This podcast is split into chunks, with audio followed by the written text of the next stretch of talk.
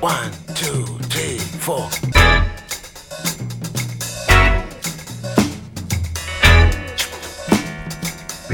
Crazy Afrobeat. Radio Django, le grand direct, 18-19h.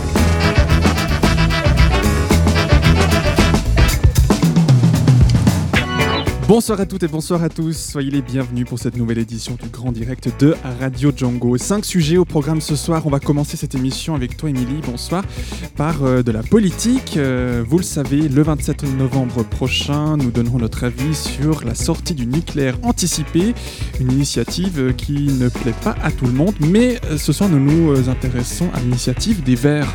Et oui, nous recevons Benjamin Rudra, qui est l'un des responsables de cette campagne lausannoise, pour nous parler de cette sortie programmée du nucléaire. Voilà, un début d'émission politique. À 18h20, nous passerons avec toi, Daniel, à la Rose des Vents et une nouvelle chronique Actupic. Oui, bonsoir Fabien. Alors nous allons euh, découvrir une chronique euh, qui permet euh, de délier les langues et revisiter des sujets d'actualité d'ici et d'ailleurs, proposés par nos invités, citoyens du monde et parfois à rebrousse-poil. Et puis alors, euh, ce soir, c'est la première. euh, il sera question de paix en Colombie. Absolument, nous allons revenir sur euh, la signature des accords de paix historiques donc signés entre les FARC et le gouvernement Mhm. colombien et euh, accord qui a été rejeté par référendum le 2 octobre 2016. Voilà, voilà. Rendez-vous donc dans une quinzaine de minutes pour en savoir plus. Dans une demi-heure, nous partirons cette fois-ci euh, toujours en, en Amérique latine. Ce sera du côté du Brésil, mais au Brésil du XVIIe siècle. Ce sera avec toi, Daniel, également. Alors nous irons à la découverte euh, des, du Quilombo de Palmarès avec euh, Bénédicte Njoko qui est euh, enseignante en géographie mais aussi très engagée dans l'association euh, Don't Blind Me. Le Quilombo du palmarès. Alors oui, expliquons. Le Quilombo en fait c'est juste un En village de confédération, euh, pardon, une confédération de villages d'esclaves et qui ont décidé de, de résister. tout simplement. Voilà, puis tous les détails, ce sera dans quelques minutes pour parler du Brésil. À 7h20, ce sera à Cultiver Lausanne. Euh, et Kevin, tu nous parles d'une expo photo collective intitulée Agrégat. En effet, je suis accompagné du président de l'association Strat qui va nous parler de l'exposition mais aussi de l'association. Voilà, ce sera tout à l'heure en Cultiver Lausanne à 7h20. Et puis, pour conclure cette émission, comme chaque semaine, nous allons retrouver les mardis de Stéphane Benanzi. La chronique d'actualité culturelle, ce sera juste avant 19h. L'initiative des Verts pour la sortie du nucléaire, Actupic, la paix en Colombie, Palmarès au Brésil, l'expo photo Agrégat et les mardis de Stéphane Venanzi. C'est le programme de ce mardi 25 octobre sur Radio Django, émission à suivre euh, comme chaque semaine en direct et en public de Pôle Sud ou à écouter sur radio.django.fm. Je suis Fabien et je vous accompagne jusqu'à 19h. Soyez les bienvenus.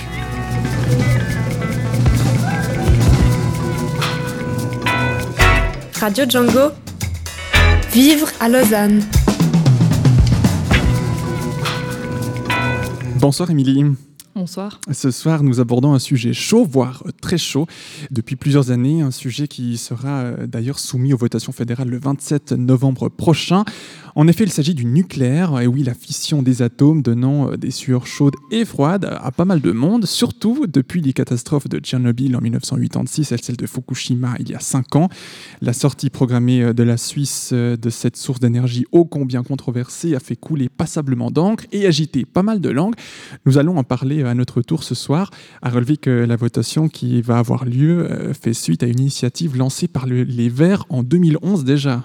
Alors oui, comme les votations approchent, comme tu l'as mentionné, nous allons parler de cette initiative qui émane des Verts et qui porte le nom exact de Initiative sortie programmée du nucléaire et qui a été traitée rapidement par le Conseil fédéral et le Parlement une fois lancée.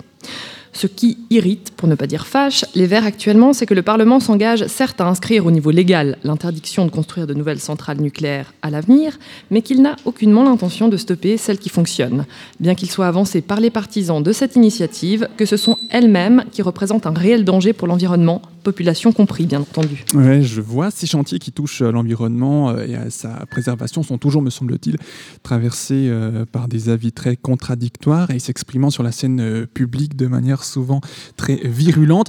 En, quoi cette initiative euh, trouve-t-elle à s'inscrire au niveau euh, contextuel d'ailleurs? Alors, bonne question, Fabien. Alors, cette initiative trouve à s'inscrire dans le cadre de la stratégie énergétique 2050, qui a été adoptée par le Conseil fédéral, donc suite à la catastrophe de Fukushima en 2011, comme tu l'as rappelé, et qui vise à encourager notamment financièrement, ce qui n'est pas rien, ce qui est entrepris au niveau des énergies renouvelables que sont le solaire, l'éolien, la force hydraulique, la géothermie et la biomasse, ainsi que des subventions pour assainir énergétiquement les bâtiments. Il faut encore mentionner que le Parlement a accepté le 30 septembre de cette année une première série de mesures qui visent à accroître l'efficacité énergétique et développer les énergies renouvelables. Cependant, cette initiative souligne, ce qui n'est pas le cas de cette stratégie, c'est ça qu'il faut bien comprendre, que les centrales nucléaires doivent avoir une certaine durée de vie au-delà de laquelle il est mauvais de s'aventurer pour des questions de sécurité. Donc en fait, si l'initiative passait, il faut préciser qu'on ne stopperait pas les centrales d'un jour à l'autre. Effectivement, il y a un plan d'arrêt progressif qui court jusqu'à 2029 et qui permettrait aux cantons et aux communes d'investir dans d'autres sources énergétiques en ce qui concerne la politique électrique suisse. Ainsi, la Suisse pourrait développer son parc d'énergie renouvelable, mais aussi apprendre, si j'ose dire, à faire des économies d'énergie, ce qui semble indispensable à l'heure actuelle mais ce qui appelle aussi à une évolution des mentalités. Et ça, comme tu le sais, ça ne se fait jamais sans douleur. effectivement, c'est un changement sociétal euh, qui est proposé et qui aura des retombées sans doute larges si l'initiative venait à passer le 27 novembre prochain. Mais quel est l'argument majeur avancé par les Verts euh, pour que cette initiative qui euh, ne prêche pas que des convaincus, me semble-t-il? Alors, l'argument principal, c'est vraiment la sécurité des personnes et des lieux. Il est important de dire que la Suisse est le pays, et ça, ça paraît incroyable, qui possède le plus vieux parc nucléaire du monde ainsi que le plus vieux réacteur encore en service. Donc, il s'appelle Besnau et qui est bien connu des, auditeurs, car ce nom passe fréquemment sur les ondes des radios nationales tant il est sujet à controverse. Il faut savoir que ce réacteur, qui est exploité depuis 47 ans maintenant, est jugé très dangereux par les experts du fait que l'équipement surexploité est vieillissant et que ce qu'on appelle sobrement, par exemple, la cuve de pression de ce même réacteur ne peut être changée et que le risque d'accident nucléaire dans notre pays est majeur, sans vouloir vous faire peur. Mmh, oui, ben voilà, c'est euh, juste quelques mots. Bon, je pense que nous avons tout intérêt à écouter ce que les Verts ont à nous dire, même euh, si tout le monde ne partage pas leur avis ou leur jugement alarmiste à ce sujet. Pour entrer davantage en matière, nous accueillons ce soir Benjamin Ruda. Bonsoir. Bonsoir. Vous êtes doctorant en sciences de l'environnement à l'Université de Lausanne, membre du comité des Verts lausannois et responsable pour cette initiative de la sortie programmée du nucléaire. Alors, Benjamin Ruda, faut-il être étudiant en sciences de l'environnement pour euh, faire partie des Verts lausannois? Absolument pas. Euh, notre parti est, composé de beaucoup de membres très différents et euh, dont chacun apporte un peu ses connaissances et ses, comment dire, ses marottes. Il y a des gens qui adorent l'agriculture urbaine, donc ils apportent plutôt ça. Il y en a qui adorent les transports, des fanats de vélo, des fanats de bus et de tram. Euh, il y a des gens qui s'intéressent euh, aussi euh, à la mendicité. Je pense que c'est un sujet peut-être que vous allez aborder dans les prochains temps. Il y aura un autre référendum, cette fois cantonal, là-dessus. tout plein de sujets. Donc le parti s'intéresse à tous les aspects de la vie quotidienne des, citoyens. Eh ben, présentez-nous un petit peu, comme on a la chance de vous avoir ce soir, Benjamin, de manière claire et succincte, si possible, les grandes lignes de cette initiative donc de sortie programmée du nucléaire, et puis afin que ceux qui nous écoutent puissent se faire une idée claire, parce que c'est quand même assez dense comme sujet. Alors le sujet lui-même est complexe, tout, euh, comme l'énergie elle-même euh, est, complexe. Donc euh, en théorie, il faudrait tous avoir une thèse en physique nucléaire pour pouvoir comprendre les, aspects fins de la thématique. L'initiative elle-même, elle est toute simple. elle a deux articles. Le premier, il dit simplement que l'exploitation des centrales nucléaires est interdite en Suisse. Donc ça, c'est tout basique. On, on, ne va pas en construire des nouvelles. Ça, c'est plus ou moins décidé, mais là, ce sera inscrit dans la Constitution. Et euh, deuxièmement, une la législation, donc la loi d'application de cet article, se basera sur d'autres articles qui existent déjà, donc notamment sur l'usage des énergies renouvelables et la transition énergétique. Donc on dit simplement on veut plus de nucléaire et pour le remplacer, on va se baser sur d'autres énergies. Mais alors est-ce que vous allez privilégier concrètement euh, les énergies renouvelables? Alors oui, parce qu'elles sont déjà mentionnées dans la Constitution. C'est juste, c'est un peu comme quand vous arrêtez de fumer et vous laissez votre paquet de cigarettes sur la, table du salon en permanence en vous disant que vous allez, vous allez, sortir de la cigarette, mais on laisse le paquet là au cas où. Euh, la stratégie qui a été euh, finalisée au Parlement, qui a même une majorité de droite, à la base devait contenir la sortie définitive du nucléaire et surtout planifiée, et euh, finalement ils sont revenus en arrière, ils ont laissé la durée de vie d'exploitation ouverte. la seule norme qu'ils ont mise, c'est en cas de, sauf sauf s'il y a un gros accident, en gros. Mmh. Ce sera un petit peu trop tard. Voilà, c'est un peu comme si on attendait, et puis ensuite on dit, oups, zut, euh, on a un accident nucléaire. Le problème, c'est qu'en Suisse, on a un tout petit pays, avec la population qui est concentrée dans des centres urbains. Euh, si on prend la région lémanique ou la région zurichoise, euh, il suffirait qu'il y ait un accident dans une des centrales argoviennes, par exemple, qu'on doit évacuer de Zurich. c'est un million et demi de personnes, voire deux millions et demi si, si le nuage est trop grand. Euh, demander l'asile dans un pays d'Europe, vous imaginez que les dernières votations qu'on a À l'heure actuelle, ça passerait bien. Voilà, ce serait assez cocasse, et je pense pas que nos voisins euh, seraient très contents non plus des radiations qui parviendraient chez eux. Mais alors, sans vouloir faire l'avocat du diable, euh, on a un petit pays, vous venez de le dire, mais si une centrale nucléaire en France voisine ou en, en Allemagne tout proche devait avoir une fuite, Tout à fait. Alors, il y a des actions en justice qui sont en cours de la part de la ville de Bâle et de la ville de Genève, notamment pour deux centrales respectives qui sont tout près et qui sont Mhm. quasiment aussi vieilles que les nôtres. Donc, on essaye de faire quelque chose là-dessus, mais on ne peut pas faire grand-chose vu que ce n'est pas sur notre territoire.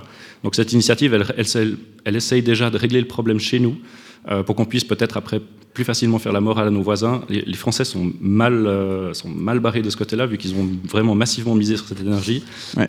Euh, donc, euh, la- dernier point juste pour l'initiative, euh, donc il y a des dispositions transitoires, vous l'avez dit, c'est une sortie programmée. Donc on ne veut pas arrêter de fumer du jour au lendemain, euh, et puis voilà, avec tous les effets que ça a. Euh, L'article dit simplement que les centrales doivent être exploitées pendant 45 ans maximum, ou si elles ont un problème qui nécessite de les fermer plus tôt. Et cet article-là implique que euh, trois réacteurs euh, devraient fermer, euh, quatre réacteurs devraient fermer euh, relativement vite, c'est-à-dire l'année prochaine, puisqu'ils ont déjà au-dessus de 45 ans, ou ils atteindraient 45 ans en 2017. Et justement, alors, vous pouvez nous donner quelques chiffres au sujet du parc nucléaire en Suisse Combien de centrales existent Depuis combien de temps sont-elles exploitées Et puis, quelle est la consommation moyenne d'électricité euh, en Suisse pour qu'on ait comme ça une, une image? Alors, euh, pour le parc nucléaire, on a quatre centrales qui ont cinq réacteurs. Il y a une centrale, euh, Betznau, qui a deux réacteurs. Euh, c'est des, des centrales plus ou moins grandes, de grande puissance. Donc, les Mühleberg euh, et les deux Betznau ont des petits réacteurs, donc c'est à peu près 300 mégawatts. Euh, pour juste donner une- un ordre de grandeur, un mégawatt, ça permet de faire euh, fonctionner euh, 1000 feux Nacheveux en même temps. Juste pour vous, Ah ouais. vous imaginer ça. oui. Donc c'est quand même des grosses puissances. Et puis la dernière qui a été construite, donc Leibstadt, qui a été construite en 84, elle est, elle, d'une puissance très grande, de 1100 euh, mégawatts. Donc là, c'est vraiment des, des grosses centrales. En année, en dans une année normale, elles produisent à peu près 40% de l'électricité qu'on consomme en Suisse, le reste étant de l'hydroélectrique et puis des autres petites sources ponctuelles comme euh, euh, Tridel à Lausanne, par exemple, ou du, du solaire et de l'éolien. Actuellement, le- le- le- l'éolien représente euh, quelques pourcents? Alors c'est moins d'un pour cent, ça fait erreur. Parce que alors justement, c'est c'est un peu le, le but, c'est de un peu changer cet état de fait. Euh, J'ai parlé d'année normale parce qu'actuellement, vous l'avez peut-être vu dans les journaux, Leibstadt et Betznau sont à l'arrêt. Donc il y a à peu près 40% de la production nucléaire qui est à l'arrêt éteinte, qui a dû être éteinte de façon précipitée parce qu'ils ont remarqué des anomalies dans le réacteur. Et c'est typiquement ce qu'on attend d'une centrale vieille. Euh, c'est comme avoir une vieille voiture, d'un coup vous avez le carburateur qui pète, vous devez aller au garage, etc. Et la Suisse fonctionne quand même, j'allais dire. Alors, aucune lumière ne s'est éteinte. Euh, on a la chance d'être un pays euh, entouré d'autres pays avec des câbles qui passent entre deux. Et donc, ce qui se passe, c'est qu'on peut acheter du courant à l'Allemagne, à la France, à l'Italie ou à l'Autriche. Et d'ailleurs, ces pays nous utilisent pour leur euh, transfert d'énergie au niveau de l'Europe. Donc, on est très bien connecté avec nos voisins. Et euh, ça permet de compenser temporairement ou de façon plus durable si on a une perte de production ou qu'on décide d'arrêter les centrales. Et puis, Benjamin, vous nous parliez euh, de, de toutes les énergies renouvelables euh, qu'on va mettre en avant ces prochaines années si l'initiative passe. Mais est-ce que c'est faisable? Est-ce que la Suisse recèle ce dont les habitants ont besoin pour subsister à ce niveau? Enfin, j'imagine, est-ce que la Suisse peut tourner à l'éolien ou comment on imagine ça? Alors, euh, le fait est, c'est qu'on a déjà 60% d'électricité qui est euh, considérée comme renouvelable. C'est l'hydraulique, c'est des barrages dans les Alpes, c'est des barrages sur les rivières, euh, qui, elles, produisent du courant, alors sans CO2, euh, de façon extrêmement durable. C'est des infrastructures qui sont amorties, donc aussi le courant peut être produit à un coût très raisonnable. Et puis ensuite, la Suisse manque d'une seule ressource, c'est la volonté politique. On a suffisamment de soleil, on a suffisamment de vent et euh, de ressources comme le bois ou la méthanisation des, matières organiques pour pouvoir faire un, panel d'énergie de remplacement. Et puis la dernière ressource dont on a, euh, qu'on a alors, en, avantage, c'est les négawatts. C'est donc c'est un terme qui précise les ressources qu'on pourrait économiser. Vous avez parlé des, des économies d'énergie. Donc chaque watt qu'on ne consomme pas vient euh, améliorer le bilan. Donc on baisse notre consommation, ce qui est du coup rend la sortie du nucléaire ou les- le renouvelable plus supportable par rapport à la, à la grille de production, à la grille de consommation. Et alors euh, là, vous parlez carrément de changement de mentalité, mais comment vous vous y prenez pour, euh, allez, on va le dire gentiment, faire évoluer les mentalités? Quels sont vos moyens quotidiens? Parce que là, c'est une transition quand même majeure que vous proposez. Alors, c'est une transition majeure, oui et non, dans le sens, euh, comme vous l'avez dit déjà, on est entre guillemets à moitié sorti déjà du nucléaire depuis deux mois parce qu'il y a ces centrales qui ne fonctionnent pas.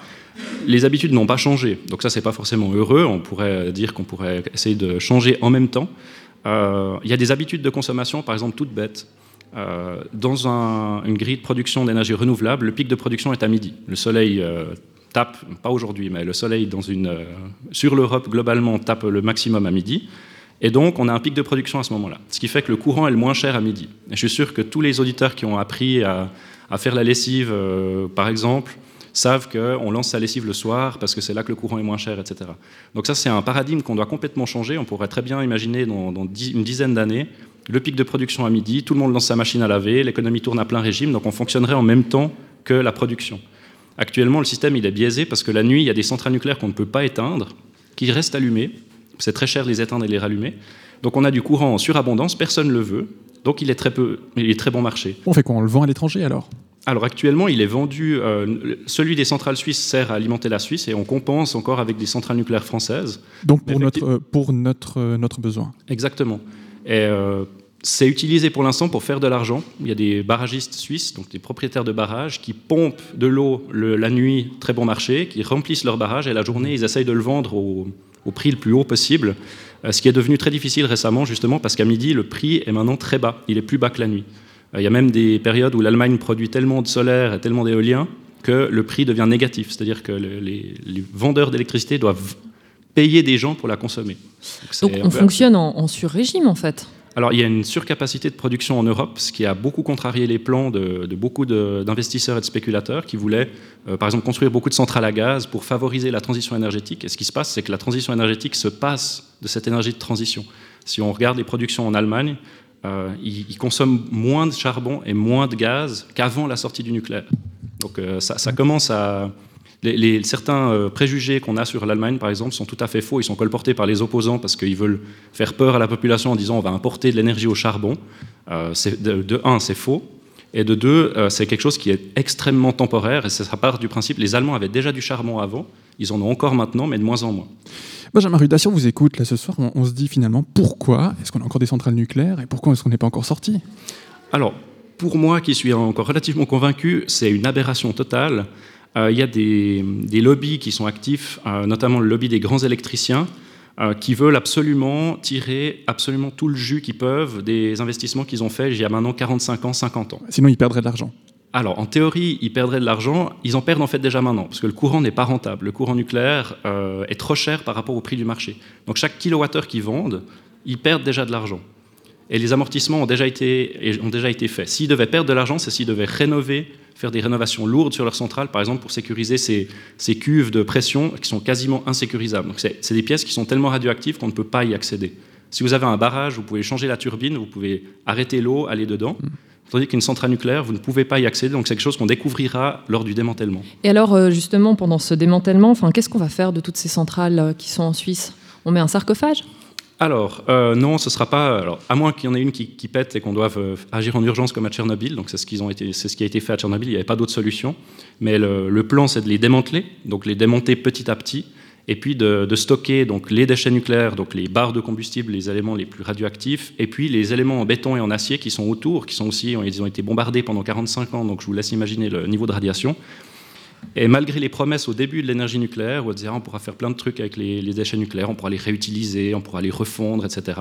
Après 60 ans de recherche, on- le meilleur truc qu'on a trouvé, c'est de faire un trou et de les mettre dedans. Bah, c'est bien. Alors, c'est un peu comme un chat, hein, on fait un trou, on enterre et on, Mhm. on regarde plus ce qu'il y a derrière. C'est pas très, euh, c'est pas très sympa parce que c'est des déchets qui restent actifs pendant des milliers d'années. Voilà, bah, c'est pour les prochaines générations. Voilà, alors, On euh, refait la patate chaude. si vous aimez passer chez le notaire et avoir des mauvaises surprises, ben voilà, nos, nos descendants et nos descendants de descendants vont avoir euh, des, des belles surprises. Si jamais on oublie qu'ils sont enterrés là, donc il y a toute une thématique sur Uh-huh. comment faire des signes qui sont euh, compréhensibles dans toutes les langues et dans tous les schémas de, de pensée, parce qu'on va devoir dire à toutes les générations futures pendant mille ans. Donc c'est comme si Ouais. les médiéval, euh, le médiéval nous disait attendez, creusez pas là, que ici c'est dangereux. Donc ne faites pas d'enfants. Alors non, on, est, on reste de toute façon optimiste. Vu qu'on peut sortir du nucléaire, on aura de toute façon ces déchets à faire, à Mhm. gérer. Euh, le but, c'est d'en produire pendant le moins de temps possible pour qu'on ait le volume le plus petit à gérer et à transmettre à, à notre, à nos générations futures. Benjamin Ruda, un pronostic pour le 27 novembre? Alors j'attends un oui retentissant, Ouais. notamment de la Suisse romande. Euh, nous n'avons pas de centrale nucléaire, mais nous serions largement concernés par euh, un accident. Vous savez qu'il y a du vent qui circule sur le plateau. Et Il on y a la bise des fois. hein. Exempt, voilà. on a échappé au pire. Il y a eu une catastrophe nucléaire en Suisse romande, quand même, la, la catastrophe de Luçon, de Luçon. dans les années 60, où il y a un réacteur expérimental tout petit, heureusement, mais qui a fondu euh, dans une caverne, euh, donc dans la molasse euh, broyarde. Et on aurait pu avoir une centrale nucléaire à, à Verbois, à 10 km du centre de Genève, qui, heureusement, via une mobilisation populaire, n'a pas été construite. Mhm. Donc on, on l'a échappé belle. Euh, jusque-là, et le but c'est de pas de prendre des risques, on va pas jouer au dé avec l'avenir du pays, et donc si on peut sortir, on, les, on en sort du nucléaire et on les ferme avant que ça, que ça nous pète au, vis- au visage. Et ben voilà, effectivement, euh, votre voix sera demandée dans les urnes pour les prochaines votations fédérales. Ce sera le 27 novembre prochain. Merci beaucoup, Benjamin Ruda, Merci à vous. d'être venu nous parler. Je rappelle que vous êtes responsable de la campagne des Verts lausannois pour cette initiative de sortie programmée du nucléaire. Et puis, euh, rappelez votre site où on peut retrouver toutes les informations www.sortie-programmée-nucléaire.ch. Ces liens et d'autres euh, pour se renseigner sont mis en ligne sur notre site www.django.fm. Et merci à Émilie pour la préparation de ce sujet actu politique. Merci. Come here and visit my world. Come here and visit my world. Has trees, shining stars? Our love is the only way. Get lost, cause I'm waiting. Summer feelings are waiting, boy. You and me is more than a hundred miles. You and me is more than the gray sky. You and me is more than lonely days. It's our time to go. Dance with me one more time.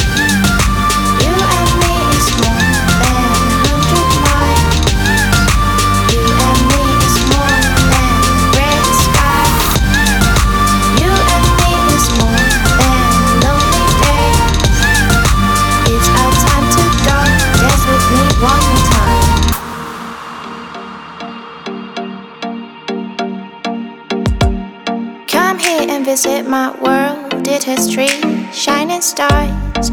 Our love is the only way. Don't get lost, cause I'm waiting. Summer feelings are waiting, boy. You and me is more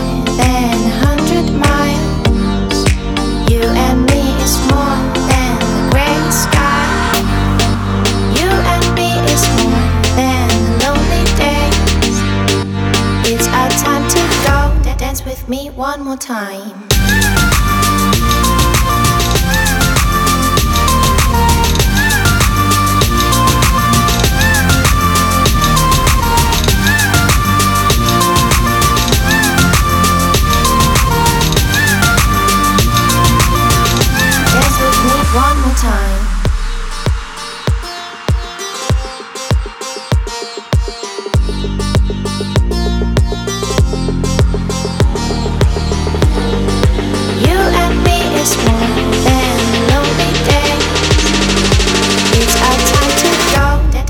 Me one more time. You and me is more than a hundred miles. You and me is more than gray sky. You and me is more than It's our time to go. Dance with me one more time. Radio Django, la rose des vents.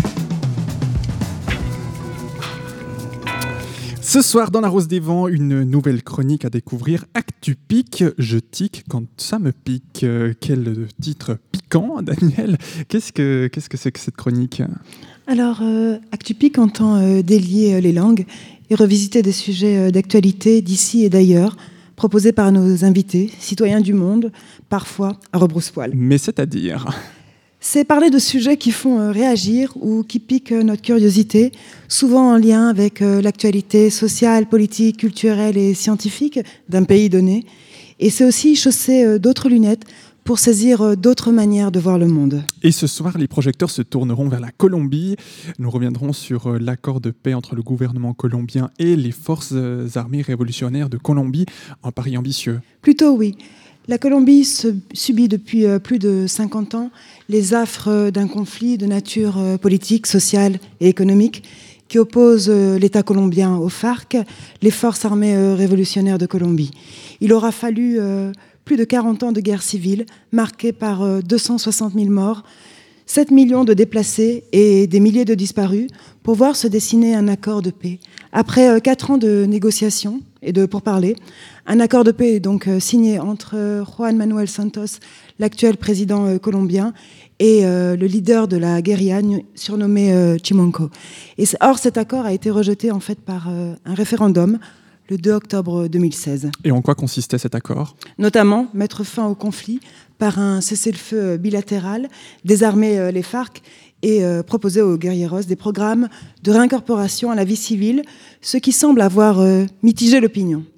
Pour en parler ce soir, nous avons par téléphone Juan Fernando Palacio. Bonsoir. Bonsoir. Vous êtes d'origine colombienne, docteur en sciences sociales de l'Université de Saint-Gall. Vous êtes aussi membre de l'ASSIS, qui a son siège à, Lausanne, l'association colombienne des chercheurs en Suisse. Alors, première question, euh, quels sont les, points qui fâchent dans cet accord, Juan Fernando Palacio?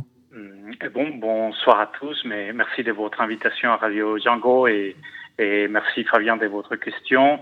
En effet, le non a gagné dans les référendums du 2 octobre sur les accords de paix. Et à mon avis, pour comprendre ces résultats négatifs, on doit se concentrer sur deux facteurs. Le premier facteur, une grande campagne de désinformation très effective menée par les promoteurs du non.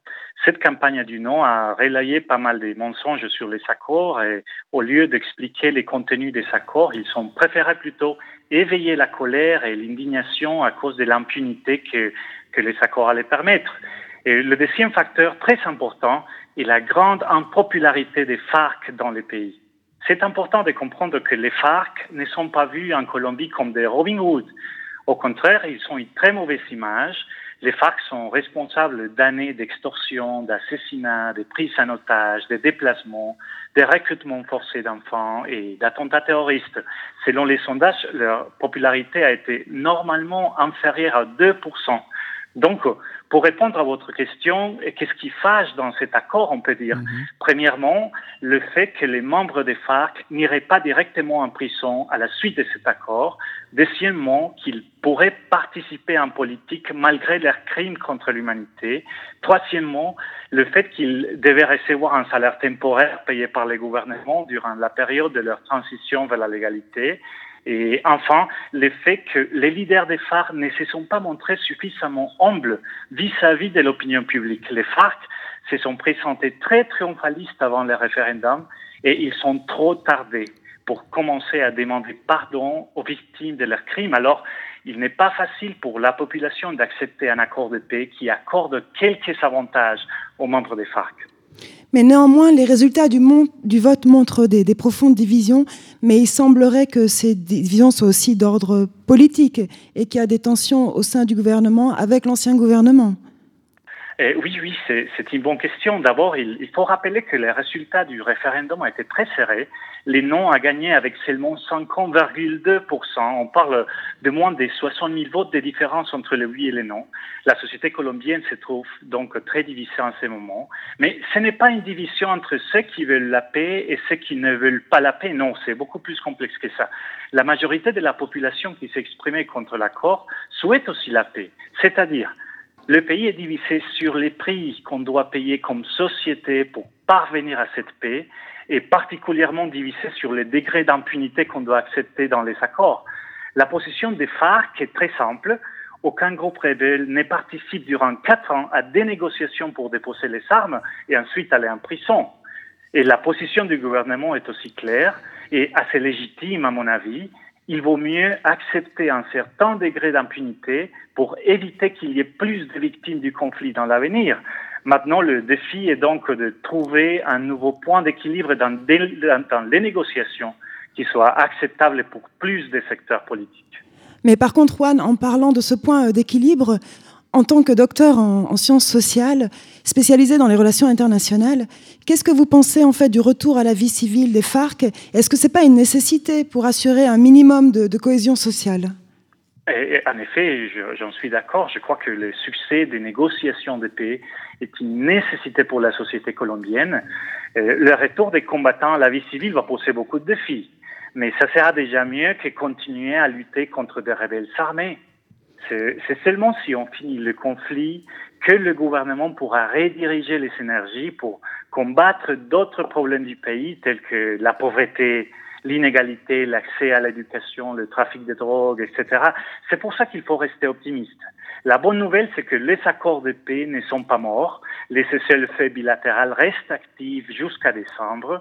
Les négociations continuent et maintenant les secteurs d'opposition participent aussi. Le prix Nobel de la paix gagné par le président Juan Manuel Santos une semaine après le référendum est un grand soutien international. Ça lui donne pas seulement une consécration dans l'histoire, mais, mais surtout de la crédibilité et de l'oxygène politique pour continuer, lui, à diriger les négociations et assurer la signature d'un accord de paix définitif le plus vite possible. Et Juan, une dernière question en parlant justement de ces négociations. Quelle place pensez-vous que devrait prendre la commission euh, ethnique qui est actuellement en fait euh, à La Havane? Quelle place est-ce qu'on doit leur laisser? Et le, les négociations et, et ont continué avec les propositions de, de, des partis de non. Et après ce week-end, on, on, on, attendrait que que, la, la, que les négociations auront enfin un succès avant de, de et dans, dans, les, dans les prochains 12 mois, on, on peut dire. C'est l'espoir. Le risque, c'est qu'il y aura bientôt des élections présidentielles et, il y aurait des secteurs d'opposition politique qui sont intéressés euh, que les négociations tardent plus pour que ça devienne, euh, on, peut, on peut dire, un atout et politique pour essayer de récupérer le pouvoir et, récupérer, la présidence. Donc il y a, toujours les risques des, de, de, de, des secteurs qui ne veulent pas seulement négocier un accord différent, mais, qui veulent profiter de, et, et, de, la situation pour, et, pour, pour gagner une marge de pouvoir politique dans le pays. Ces accords euh, continuent de diviser la classe politique, on l'aura bien compris. Merci beaucoup, Juan, Fernando Palacio, euh, de nous avoir rejoints pour nous parler de cette question de la Colombie. Vous étiez avec nous par téléphone. Je rappelle que vous êtes docteur en sciences sociales à l'Université de Saint-Gall et membre de l'ACI. Bonne soirée. Merci à vous, bonne soirée. Et merci à Daniel pour la préparation de ce sujet actupique. Radio Django à écouter sur radio.django.fr. 18h32, on est dans la Rose des Vents et nous ferons un petit détour par le Brésil pour euh, parler de palmarès. Daniel, un clin d'œil aux Jeux, aux Jeux Olympiques de Rio. Pas vraiment. Pour euh, vous situer, nous parlerons euh, du Brésil colonial, de résistance et de palmarès. Comme vous, j'ignorais l'existence de ce lieu et de son histoire que j'ai découvert euh, lors d'une conférence proposée dans le cadre du festival Congo Culture en septembre dernier. Palmarès s'est formé au début du XVIIe siècle dans le nord-est euh, du Brésil.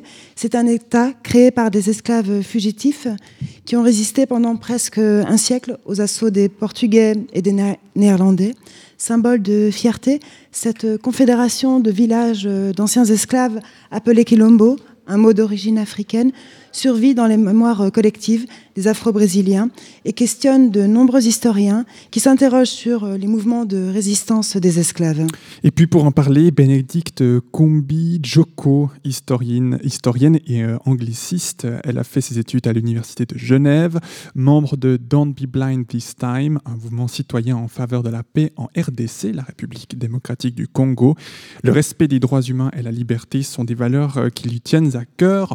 Euh, elle participe à différents événements pour dénoncer différentes formes d'oppression.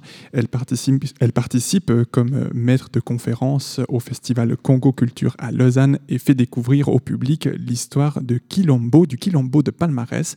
En octobre, Daniel l'a rencontré pour une interview et lui demande dans, une, dans un premier temps de nous situer quand au lien euh, lui existait euh, au XVIIe siècle entre le Brésil et le Congo le lien, d'abord, bah, c'était cette invitation par rapport euh, à Congo Culture qui interroge au fond les rapports, les liens qu'il y a entre ces diasporas congolaises qui sont parties donc à partir du XVIe siècle dans le monde entier parce que parce qu'esclaves. Donc il s'agissait d'essayer de regarder ce qu'il en restait justement de, de, ces diasporas, quels liens elles avaient encore avec le Congo, comment elles ont transporté le Congo ailleurs? Donc du coup, c'était parler de, de, zombies, de palmarès semblait tout indiquer, puisqu'on sait qu'il y a quand même euh, un grand nombre d'esclaves qui sont partis donc, de cette Afrique centrale euh, vers euh, les, les Amériques. Donc pour le Brésil, ça représente quand même plus de 5 millions d'individus. Qu'est-ce qui distingue finalement le commerce des esclaves des Brésiliens et des Portugais de celui des autres puissances coloniales? Alors, euh, il est communément admis euh, de dire que euh, les grandes puissances coloniales esclavagistes telles que les Pays-Bas, l'Angleterre, la France, le Danemark et voire la Suède ont eu de grandes compagnies maritimes qui ont pratiqué ce qu'on appelle donc le, commerce triangulaire. on apprend hein, à l'école que ces bateaux partaient de l'Europe vers l'Afrique chargés de certaines marchandises comme des arts armes, des, des, de la verroterie qu'ils échangeaient contre des esclaves euh, qu'ils embarquaient donc depuis l'Afrique tra et traversaient l'Atlantique pour aller vers l'Amérique et ensuite euh, de nouveau l'Europe avec euh, des produits euh, tropicaux tels le sucre, le cacao ou le, le coton.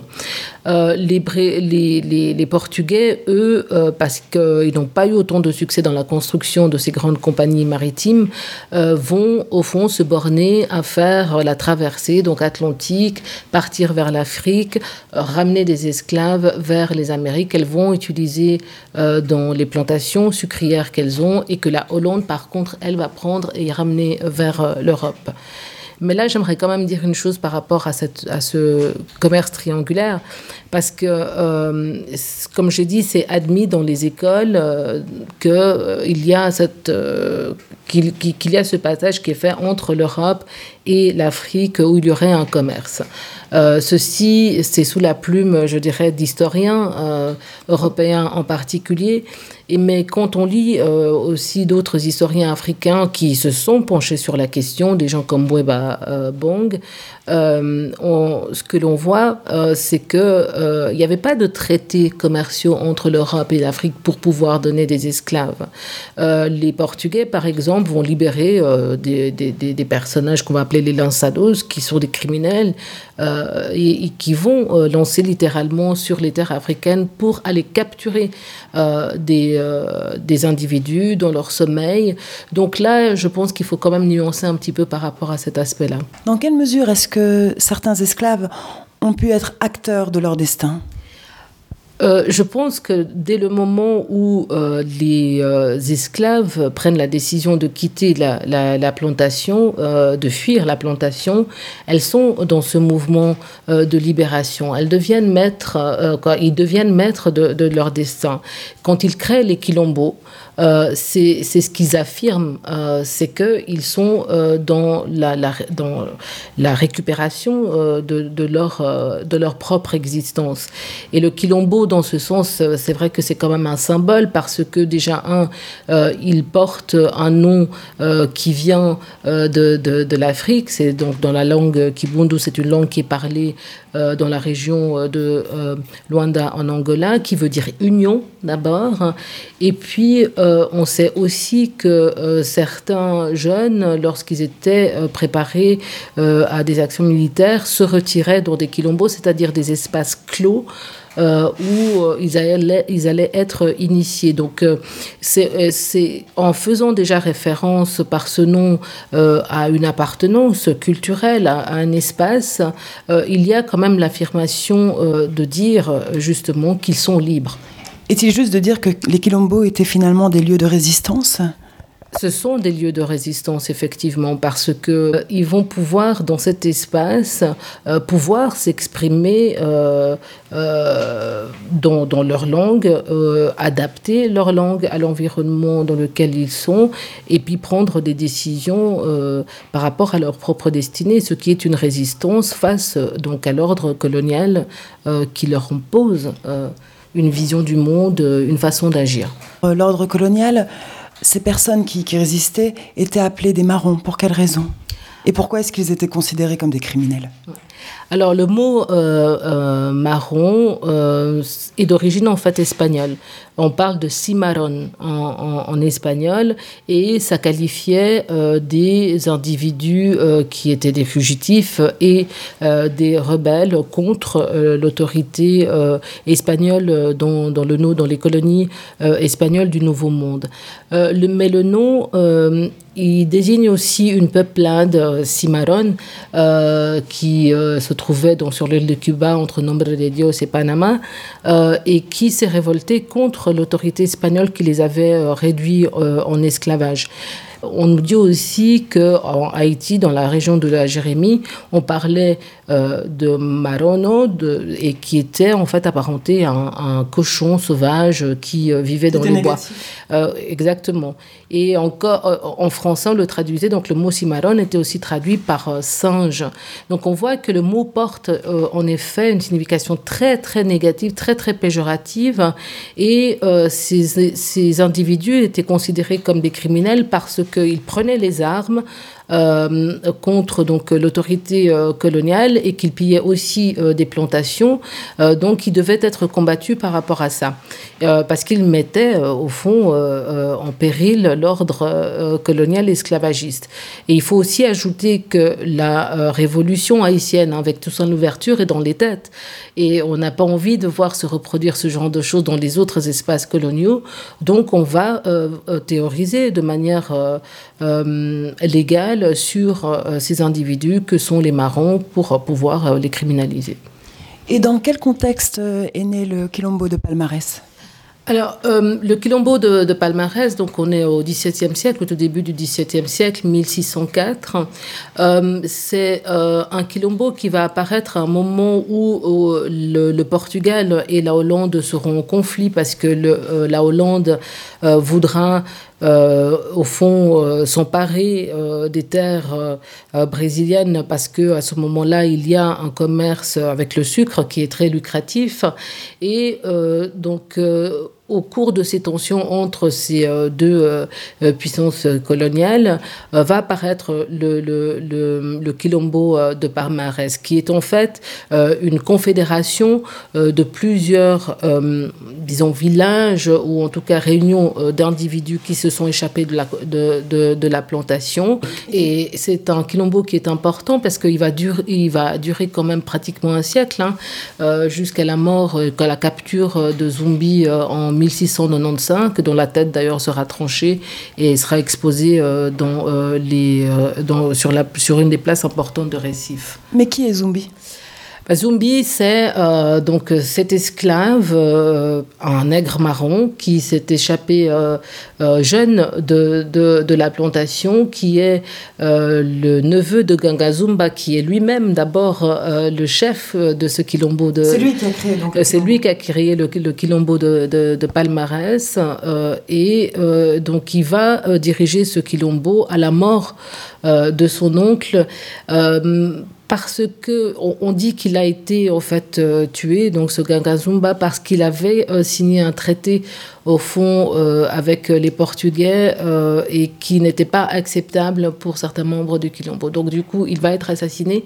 et Zumbi va prendre la tête donc de ce Quilombo pendant donc euh, toutes ces années, en sachant qu'il sera très très difficile pour les Portugais d'en venir à bout. On va avoir plusieurs expéditions contre ce, ce, Quilombo, mais ces, ces, fugitifs, ces rebelles vont développer des techniques de de combat, hein, qu'on retrouve d'ailleurs dans la capoeira aussi, euh, pour, euh, voilà, pour résister. Qu'est-ce qui atteste au plan historique que Zumbi et son oncle Ganga Zumba étaient originaires de l'ancien empire Congo? Euh, je crois qu'il faut vraiment euh, essayer de réfléchir donc le lien euh, entre le royaume Congo et le Brésil et ceux qui l'ont de palmarès en particulier autour des noms que portent ces deux individus. quand on parle de Nganga Zumba, Nganga, c'est le médecin, c'est l'initié en Kikongo. Un initié, c'est un personnage euh, important euh, dans ces euh, communautés euh, Congo parce que ben, on, comprend bien le mot initié, c'est qu'il a reçu euh, une formation, une manière de voir la nature, de la comprendre, euh, pas seulement intellectuellement, mais de la vivre, de la pénétrer. Donc à partir de là, il va être euh, cet initié, ce qui prend vraiment tout son sens dans le contexte justement de ce quilombo de palmarès qui se trouve d'ailleurs dans une palmeraie. Connaître la nature, la pénétrer. Donc cet initié-là, le Nganga, il est important, c'est aussi le médecin. Et quand on parle de Zumba, euh, Zumba, euh, c'est une plante que l'on donne aux femmes euh, lorsqu'elles ont de la peine à procréer et qui leur permet, dit-on, de pouvoir mettre au monde. Et de nouveau, là, dans ce contexte, ça prend symboliquement une valeur assez particulière. Et quand on prend Zumbi, c'est peut-être une déformation de Nzumbu, qui est en fait la forêt. Et euh, là, on aurait donc ce spécial, c'est prendre le maquis, ce spécialiste de la forêt.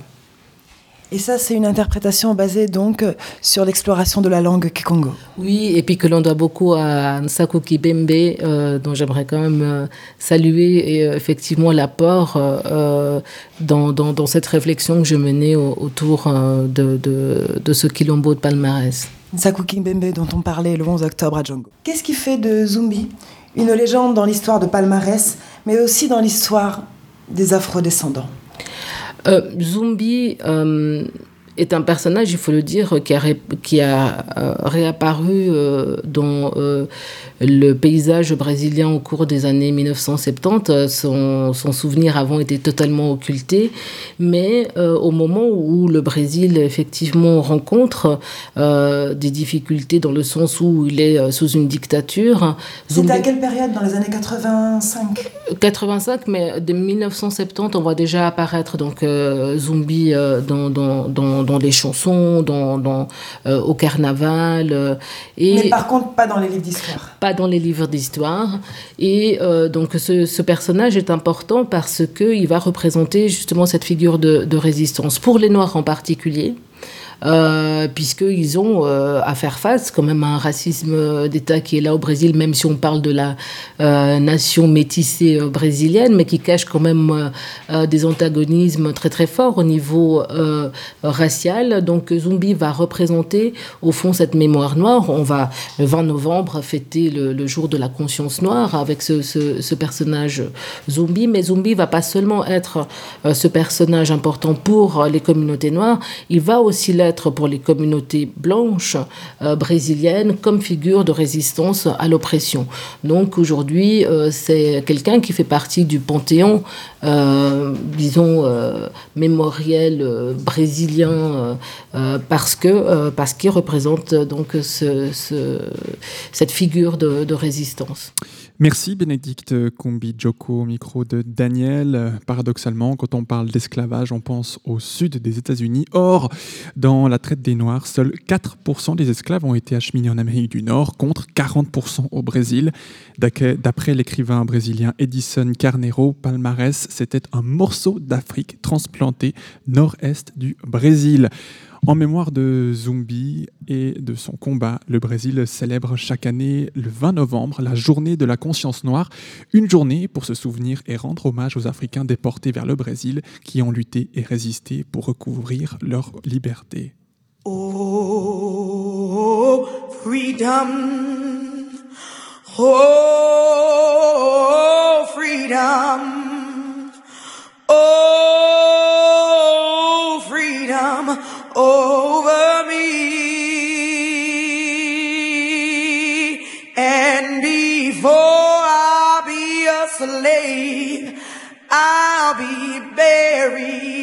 My grave and go home to my Lord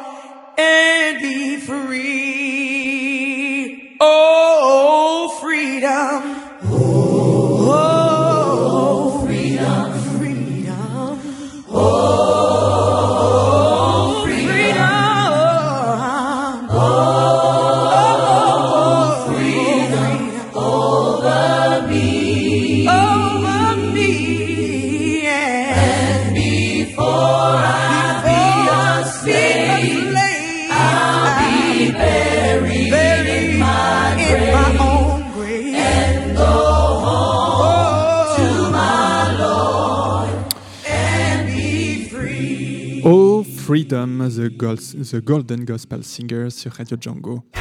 Radio Django. Culture. Et dans Cultiver Lausanne, ce soir, plein feu sur la photographie. Le samedi 5 novembre, au restaurant La Pomme de Pain, aura lieu le vernissage de l'exposition collective Agrégat, organisée par l'association Strat. Cette exposition présentera les différents travaux euh, de pas moins de 16 photographes, tous membres de Strat, Kevin. En effet, Fabien, cette exposition sera vernie le samedi 5 novembre de 15h à 18h et elle sera en place jusqu'au 31 janvier 2017. Ouais, ce qui nous laissera encore quelques jours pour aller la visiter. Pour en parler ce soir, nous recevons François Graff. Bonsoir. Mais bonsoir, bonsoir. Tu es photographe euh, à l'association Strat. Alors, euh, vous faites donc euh, tous, enfin euh, toi et, et les autres parties des 16 photographes qui exposeront le 5 novembre à la Pomme de Pin. Mais avant de parler de l'exposition, parle-nous peut-être un, un petit peu de, de l'existence et de la création de Strat qui a fait ses 26 ans cette année. Quels ont été les moments forts? Très volontiers, Fabien.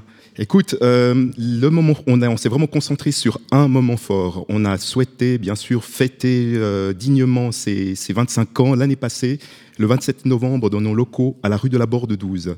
On a choisi une expo collective en demandant à nos membres de, de- de travailler, de choisir une image euh, qui que eux souhaiteraient euh, voir exposée sur une, affiche de format mondial c'était c'était en fait le, c'était en fait, c'était, euh, la proposition était libre en fait. Je me suis très mal exprimé. Je démarre, je débarque. Euh, on avait, on, on a mis à disposition à chaque membre euh, qui souhaitait participer à l'exposition euh, le format d'affiche format mondial, celui qu'on voit dans les euh, dans les rues.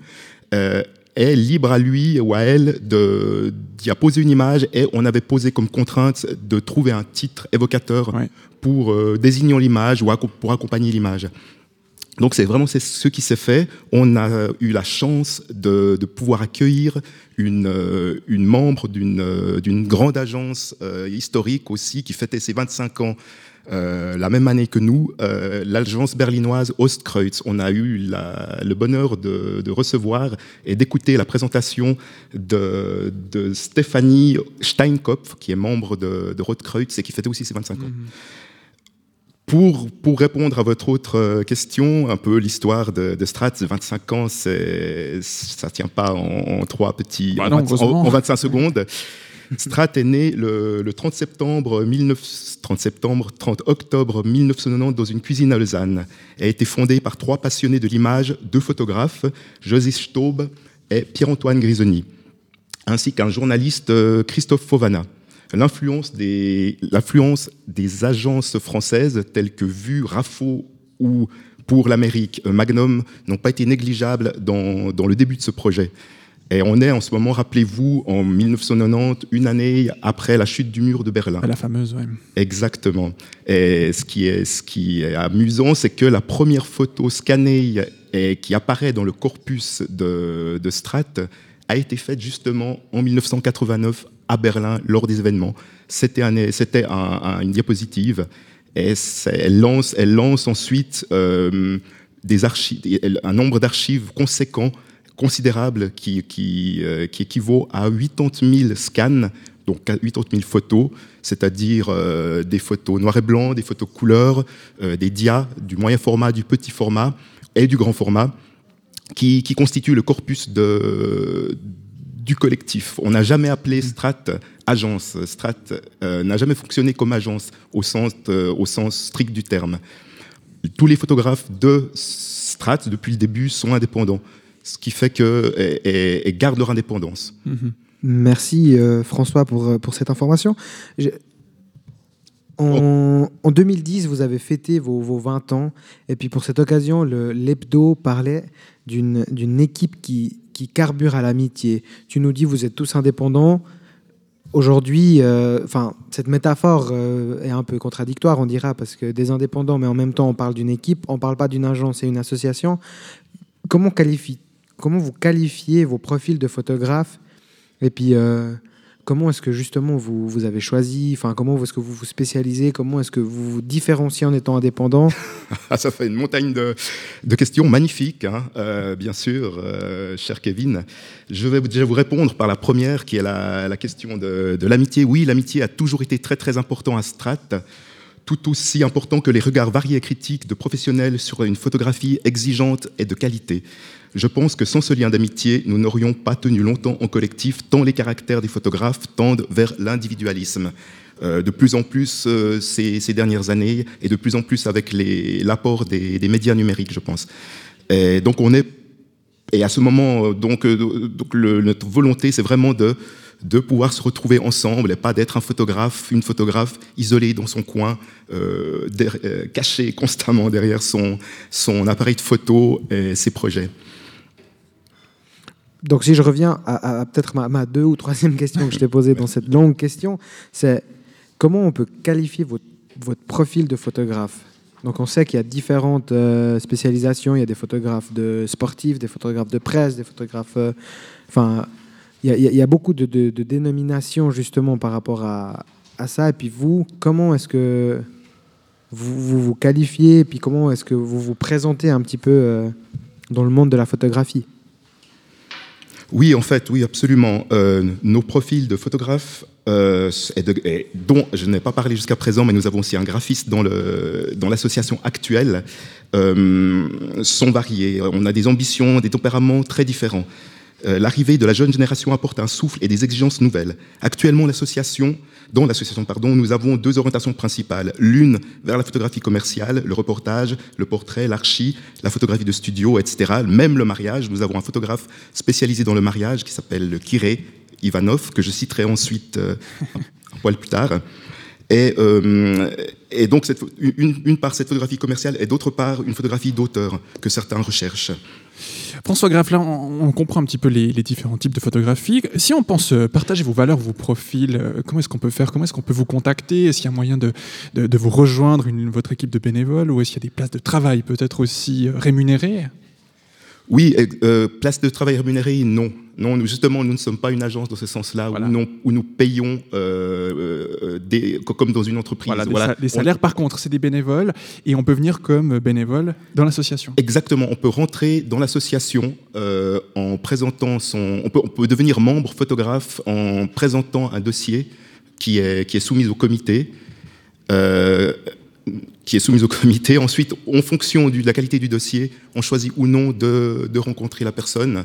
Et à partir de là, la personne devient, euh, devient membre de l'association. Uh -huh. En payant, y a, y a, on ne donne pas de l'argent, mais on en demande par contre un peu. Euh, c'est normal capital, pour une association. Exactement, ouais. qui, est, qui, est, absolument normal pour une association. Et on peut obtenir les, pour faire peut-être plus court, parce que je me suis un peu perdu dans pas mal de notes, euh, on, on, demande une cotisation annuelle de, de 100 francs ça, c'est la participation qu'on demande aux personnes qui ne sont pas locataires. Aux locataires, on leur demande une, une participation de 225 francs par mois. Euh, couvrant aussi les frais d'intendance de, de, des locaux en fait. François Graff, est-ce que tu penses que euh, la photographie peut être, euh, par le biais de, de Strat, une profession qu'on pourrait promouvoir, qu'on pourrait relancer? Oui, la photographie n'a jamais été, euh, n'a jamais, n'a jamais disparu. En fait, elle, elle, est multiple, elle est différente. On peut plus, on peut plus décliner la photographie comme, euh, comme dans les années justement de la chute du mur de Berlin ou, ou chez les, les pionniers de la photographie. Mm -hmm. euh, on peut tous se considérer photographes. Ça avait d'ailleurs été le titre d'une exposition pas euh, organisée par Strat, mais organisée par le musée de l'Élysée, qui c'était le thème, le titre de, de, de cette exposition-là, tous photographes. Mm -hmm. Effectivement, nous, on cherche par notre professionnalisme par notre, euh, notre vision, notre regard, à poser, euh, de faire un, un, un, pas supplémentaire vers une photographie de, de qualité, euh, respectueuse aussi des codes éthiques. Ouais. Et, et, on cherche en permanence, ça a toujours été le grand, grand travail et grand souci de, de Strat depuis ses origines, c'est de c'est d'avoir en permanence une réflexion, quand c'est possible, autour, de, autour des images, autour d'images, tout en étant conscient qu'on doit aussi, chaque photographe individuellement, euh, gagner sa vie euh, autour d'images, et que des fois, la place pour le, le débat n'est pas, toujours, euh, n'est pas toujours là. J'imagine qu'on pourrait presque tous se dire qu'on est photographe avec les smartphones, on fait des jolies photos chacun dans sa poche. Est-ce qu'on est tous photographes professionnels? Non, justement pas. C'est, le photographe professionnel, il y a différentes, différentes façons de, de le définir. Il y a on peut dire photographe professionnel parce qu'il gagne sa vie euh, tous les jours avec la photographie, par la mhm. pratique de son métier, ou photographe professionnel, ça peut être une personne qui, par son expérience euh, dans la photographie, j'ai envie de dire en passant par une école ou pas, parce qu'il y a de très très bons photographes qui n'ont pas passé par, euh, par l'école. J'ai envie de citer un de nos photographes, Mario Del Curto, connu loin à la ronde. Qui, qui, lui est arrivé par l'autodidacte par, en fait. Kevin, parlons peut-être euh, maintenant de l'exposition euh, dont il est question, la Agrégat. En effet, vous, avez choisi donc euh, ce nom Agrégat. Que souhaitez-vous communiquer à travers ce nom? Par le nom agrégat, c'est pour nous un petit clin d'œil au mot strat, qui a une couche qui est, qu'on lit au premier degré. Après, on peut aller beaucoup plus loin dans la, dans, la définition, mais au premier degré, au minéral, à la roche. Et si on prend la définition d'agrégat, c'est un, assemblage de particules du sol. Donc voilà, c'est un petit clin d'œil qu'on fait à, notre, à notre association et au nom de l'association. Très bien, merci. Donc, vous exposez au restaurant Pomme de Pain est-ce qu'on peut euh, imaginer cette, euh, cette, exposition ailleurs une fois qu'elle sera terminée? Est-ce qu'on peut vous contacter? Est-ce qu'on peut euh, venir vers vous pour celle-ci ou même d'autres expositions? Mhm. Juste avant, avant de vous répondre, j'aimerais quand même remercier Diego Marion qui, qui était l'initiateur de ce projet et de Georges Crozet qui nous accueille dans son restaurant, café-restaurant La Pomme de Pain. Et je ne peux pas partir non plus sans, sans citer les membres du collectif qui vont exposer. Je le fais au plus vite, cher Fabien et Kevin. Giovanni Antonelli, Michel Berthollet, Luca D'Acampo, Frédéric, euh, François Grave, moi-même, euh, Pierre-Antoine Grisoni, Kiré Ivanov, Romain Keller, Yann Lopcher, Michael Ottenwelter, Antigoni Papantoni, qui nous vient de Grèce, mais qui est domicilié en Suisse, euh, Clovis, Paul Toraman, Thierry Porchet, David Prêtre, Oliver Schnebeli, Julien Tardan et Taïba Van Roth. Super, merci beaucoup. Donc, on vous retrouve le voilà le, novembre, en effet. Fabien Voilà, effectivement. Euh, j'avais encore une dernière question, François Graff. Donc, euh, les expositions futures, vous allez tourner un petit peu ailleurs On va pouvoir vous voir ailleurs? On, est absolument ouvert. On peut aussi adapter euh, le format de, en fait, des, agrandissements en fonction du, lieu qu'on pourrait, qu'on pourrait nous proposer et même apporter d'autres images pour, pour justement se faire connaître avec d'autres travaux dans d'autres lieux. Voilà, donc on rappelle cette exposition du collectif, non, de l'association Strat. C'est une exposition collective qui se nomme Agrégat, qui aura lieu pour le vernissage ce samedi le 5 novembre, voilà, c'est dans une semaine, euh, de 15 à 18 h au restaurant de la Pomme de Pain situé à la rue Cité derrière, c'est à Lausanne. Et puis cette exposition sera visitable jusqu'au 31 janvier 2017. On vous renvoie également sur euh, votre site www.strat.ch pour avoir tous les détails. Merci beaucoup François Graff d'être venu nous parler de cette exposition. Merci à vous de m'avoir accueilli et de m'avoir donné encore la possibilité de, parler à votre micro. Avec plaisir, c'est bien normal. Vous êtes euh, photographe chez Strat. merci Merci beaucoup pour Meilleur photographe que, communicant, je pense. voilà, c'est une communication aussi euh, par l'image. Merci beaucoup également à Kevin pour la préparation de ce sujet. Merci à toi. Radio Django, le grand direct, 18-19h.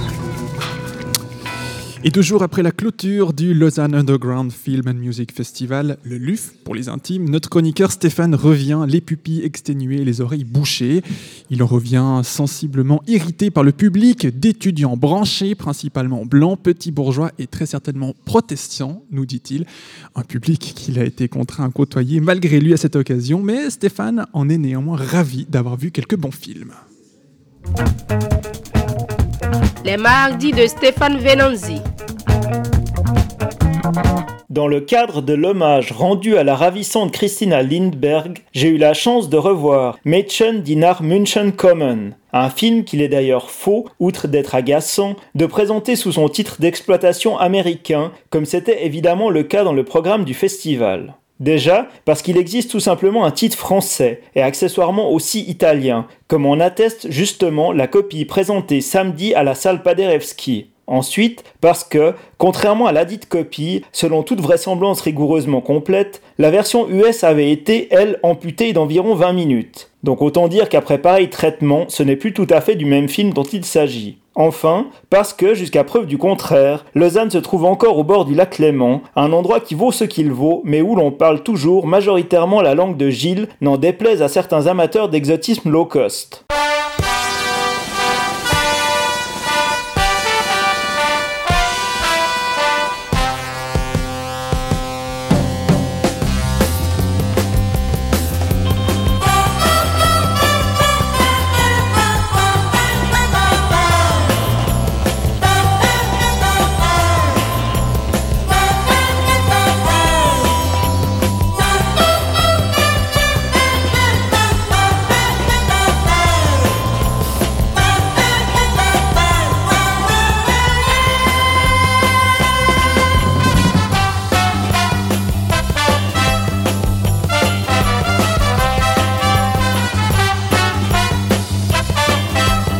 Ceci mis à part, c'est donc avec un grand plaisir que j'ai revu ce film de Walter Boss, me remémorant la larme à l'œil et la culotte en émoi, ces vendredis et samedis soirs d'il y a une vingtaine d'années, où, rentré de la cinémathèque peu avant minuit, j'allumais ma télé pour regarder sur les chaînes câblées allemandes des ribambelles de bavaroiseries du même type. Films au scénario desquels je ne comprenais quasiment rien, ne pratiquant même pas minimement l'allemand, mais qui me divertissaient fort, tant par leur humour populaire et pas toujours finaux, que par la joliesse exquise de leurs interprètes féminines.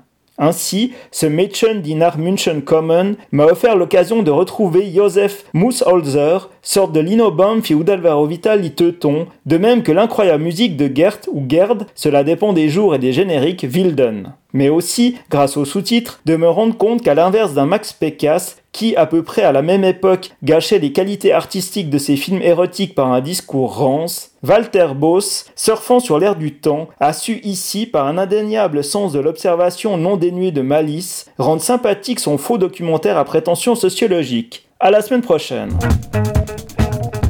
Les mardis de Stéphane Venanzi.